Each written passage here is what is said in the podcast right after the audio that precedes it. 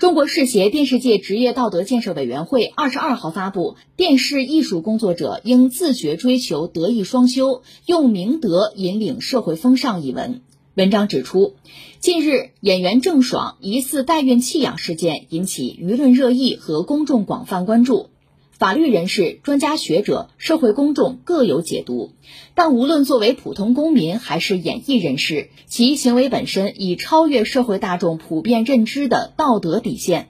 在此，我们呼吁，电视艺术工作者要把崇德尚义作为一生的功课，自觉践行社会主义核心价值观，把为人做事从艺统一起来，自觉追求真才学、好德行、高品位。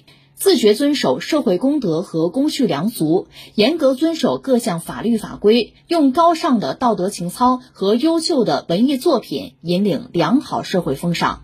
这个事情我们简单称之为郑爽事件吧。其实熟悉我们节目的朋友都知道，我们和娱乐圈基本上不搭界哈。关注娱乐圈的朋友估计也不会关注我们节目啊。本来。各行其事，但是现在居然有一个交集，就是因为这个事情，因为它已经不是娱乐圈的事件，确实引起轩然大波吧。我们把这个事儿先大概的回顾一下，然后看看各方的反应吧。一个就是郑爽有一个就是男友吧，呃，在美国啊发了朋友圈，讲自己带两个孩子，然后大家知道这个孩子是他和郑爽的，而且两个孩子从年龄上讲都很小啊，差一个来月。甚至有人翻出出生证明是在美国两个不同的州生的，呃，登记的母亲就是郑爽，这就意味着什么呢？这是找人代孕了，就是这孩子不是郑爽自己生下来的，是找人代孕。这事儿到这儿就已经是一个事情了，因为呃，这个世界上有一些国家是允许代孕的，比如说美国，包括乌克兰、印度是有的啊，那中国是不允许的。那你要如果作为中国公民，你跑到美国去做这种代孕的事情的话，他等于说是钻空子。钻法律空子，打擦边球，你说他违反中国法律吧，也不好说。嗯，假设有人起诉还好办，如果没有诉的话，可能这个事情也就大家就睁眼闭眼了。这个事儿到这儿哈，其实已经是至少是违规啊，是不是违法呢？那需要我们的职能部门来做判断了啊。但事儿还没有完，接下来再追呢，因为嗯，这对小情侣已经闹翻了，而这个男方拿的是。旅游签证嘛，在美国待的时间是有限的，两个孩子，他这个身份还有问题，你可能也回不了中国。如果留在美国呢，父母又不在，也没什么其他直系亲属，那两个孩子可能就算算孤儿了，进入社会福利系统了，就成了这个样子。然后又有录音翻出来，大概报是什么呢？就是这对小情侣，就是郑爽和她的男友双方的父母，嗯，在一起在谈孩子怎么处理。大约有郑爽，应该她的声音表示说，这孩子七个月了也打不掉了，这个好烦，怎么办？因为在美国有法律，到七个月就不能打了。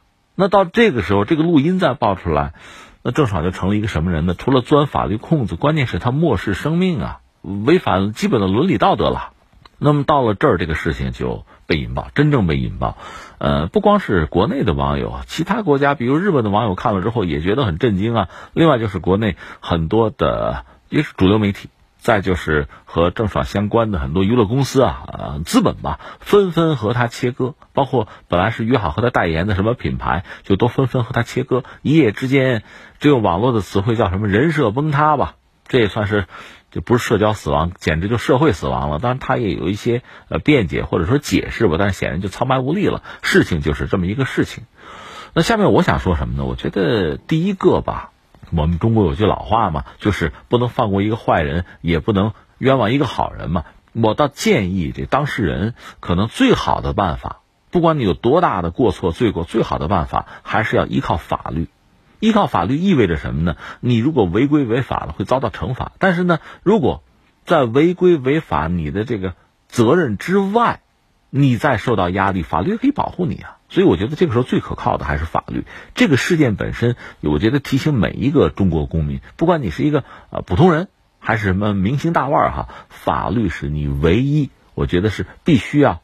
遵循，同时也唯一靠得住的保护，我是这么想这个事情。至于其他的职能部门也好，媒体也好啊，什么娱乐公司、资本什么也好吧，我们对这个人到底是什么态度，表明态度、表明立场是必要的，但同时呢，也不能违背法律，还是要拿法律作为唯一的准绳。很多这个谣传啊、猜测呀、什么网暴啊，什么网友热议，这个东西是很难拿来作为依据的。所以我想，这个事情最终解决它，应该是靠法律。我们应该都有这个意识，这是一个我们要说的。再一个要说的是什么呢？郑爽事件这次之所以闹的这个 天翻地覆吧。引起轩然大波吧？其实，在我看来，可能大家更关注的是他本人。出于普通的公众啊，对生命的尊重，遇到这样一个对生命漠视的人，要表达自己的反感和厌弃。可实际上，这个事儿呢，它的起因还是代孕。至于以前你在网上搜什么娱乐圈各种八卦，什么郑爽出轨什么的都有啊，那些东西可能大家更多的是愿意把它作为一个私人空间呀、私密空间、私德嘛。呃，当然，作为一个娱乐人物。难免会受到公众的就非常细致的放大镜式的啊这种观察和议论。那在进入娱乐圈的时候，可能就要做这个思想准备。如果必要的话，也是用法律手段保护自己吧。这些不重要，重要的是什么呢？我们就说代孕，这个事情在我们中国是违规的，是禁止的。这道理很简单哈，因为代孕一旦合法化，就是呃通过第三方进行生殖吧，一旦合法化。会有无穷的麻烦，这些麻烦在某些国家你已经看得很清楚，比如乌克兰，比如印度。一旦资本介入的话，很多女性可能就会沦为生育机器。除了这个对女性的权益啊、权利的不尊重、剥夺、伤害以外，还可能造成什么呢？巨大的伦理问题，就是孩子算谁的？说白了就这么一句话。其实，在我们国内，我记得二零一九年已经有类似的案件，但它是个案了啊，就是一个给人代孕的一个女性吧，其实她是生了这个孩子吧，但是她对孩子她觉得有感情，她想留下。那和原来所谓的客户，我们加个引号，这不就发生矛盾了吗？最后诉之公堂。而在国外，这个乱象让人就更加瞠目结舌了。我看一些消息，比如在美国有一个母亲是给自己的儿子和儿媳妇代孕，有这个；在德国呢，一个女孩子为她的父母代孕。那诸如此类的，让人觉得就无法接受的，还有这个英国一对夫妇找了一个代孕生了一个孩子，是给自己亲生的孩子做零部件用，就是你不可思议，就对人类的基本的道德、公序良俗形成巨大的冲击。所以有的时候你说自由，自由有没有边界？如果自由没有边界，它叫自私啊，亲。我觉得这是我们必须要强调的。对于我们这样一个有着传统的文明和文化、有着很悠久历史的一个国家，我就觉得这种公序良俗是必须被尊重的，这种基本的人伦啊是必须被尊重的。一旦发生了偏差，后果真的是是不可思议的。所以在今天这个时代，既然是市场经济，一个人的成功呢，确实，我我觉得拿这个钱。拿一个人能够挣钱的能力来判断一个人成功与否，这确实是一个维度、一个标准。你不要否认它很重要，没错。我也想挣钱，过更好的日子啊，这对，没错啊。但是就这一个维度吗？没有别的吗？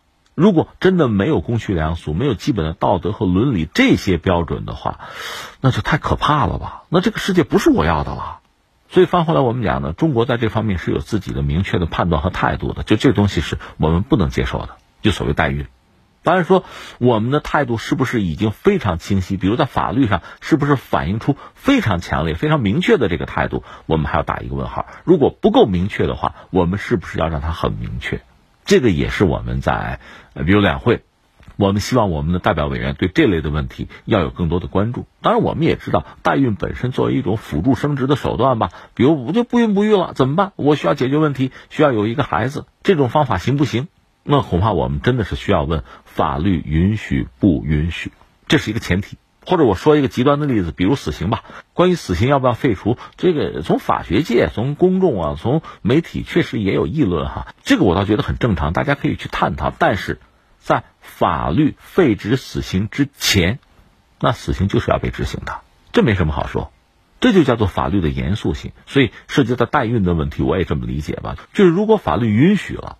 那 就允许了，那就可以做。如果法律不允许，那就不能做。这道理是非常简单的。那至于钻法律的空子，那我到一个法律允许的国家把这事儿办了，好不好啊？哎，那我们的法律对这样的做法，我们是什么态度？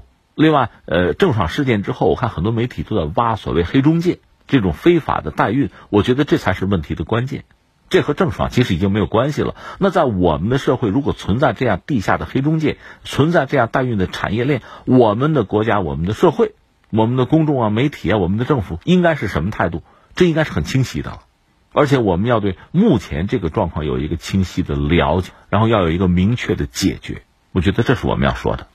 所以最后总结一下哈，郑爽这个事件本身，包括他本人，相信面对社会如此的关注和议论吧，这可能也是他个人始料未及的。以他的这个年龄和阅历吧，恐怕也是他个人都无法承担的。这个时候，我个人以为还是要通过法律途径解决问题，接受法律的惩罚，同时呢，寻求法律的保护，这可能是唯一正确的，也是现实的做法。而作为公众也好，媒体也好，哈，相关的职能部门，包括这个娱乐机构、资本也好，我想对他的这个批判和围剿，也应该是在法律范围之内。另外，这个事情反映出来的是两个问题，一个问题呢，我想就是黑中介和代孕的问题。这个问题既然在我们国家是有明令禁止的，那我们该怎么样解决这个地下产业链的问题？其实答案应该是很清晰，我们必须认真去做。如果我们的法律上有漏洞，有人能钻空子，那我们怎么补短板、堵漏洞？这就是我们现在要做的。那由此还有一个问题，就是既然市场经济确实有一些人先富起来了，有钱，拿钱呢能解决一些问题，甚至有些人就已经膨胀到了不在乎公序良俗、不在乎法律秩序的地步。如果是这样，受到公众的批判，甚至最后相关的机构啊、资本和他切割，这恐怕。也是一个必然的结果，所以这个事情本身呢，可能对我们这个社会上非常多的人也是敲了一个警钟。在我们的人生之中，什么是最重要的？什么是必须敬畏和尊重的？我们心里应该有数。